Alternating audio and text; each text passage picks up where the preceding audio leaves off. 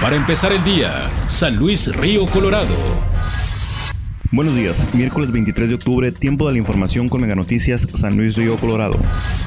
En la decimonovena edición de la Semana Binacional de Salud, autoridades de la salud municipal y representantes estatales se encontraban en las instalaciones de IMSS en San Luis Colorado, en el que se invitó a los ciudadanos para que comprendieran la importancia del cuidado personal en la salud. Comenta el médico de la jurisdicción sanitaria número 6, Marco Antonio Ramírez Guacamatsu, que las enfermedades no cuentan con fronteras físicas, por lo que se trabaja en conjunto con Arizona para frenar y concientizar a los ciudadanos sobre el cuidado hacia su persona, ya que a nivel frontera junto con Sonora se encuentran en los primeros lugares en problemas de obesidad. Declara que 3 de cada 10 menores de edad provenientes de preescolar y primaria cuentan con problemas de obesidad, siendo la estadística un 30% de población infantil en Sonora con estos problemas.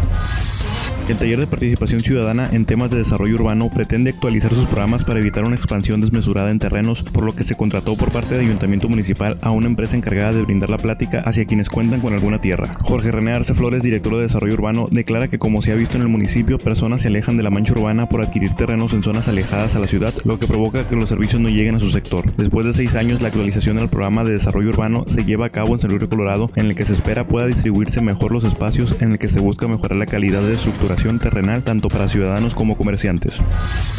La maestra Petra Santos, antigua dirigente de Sedato a nivel estatal, habla sobre la problemática que ha presentado respecto a que fue eliminada del padrón del partido Morena, de lo cual tuvo conocimiento recientemente, por lo que presentó en Hermosillo una solicitud declaratoria a Jacobo Mendoza, presidente del partido en el estado. Comenta que su caso no es el único, ya que de acuerdo a las situaciones que ha venido presentando Morena en varias partes del país en cuanto a diferencias e inconformidades internas del partido, se reflejan los malos manejos que están realizando.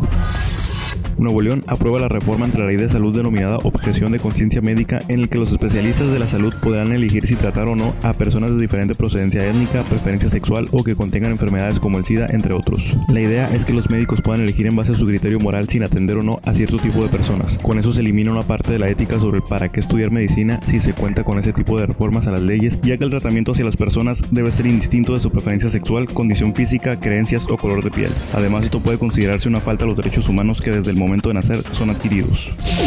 Para empezar el día, San Luis Río Colorado.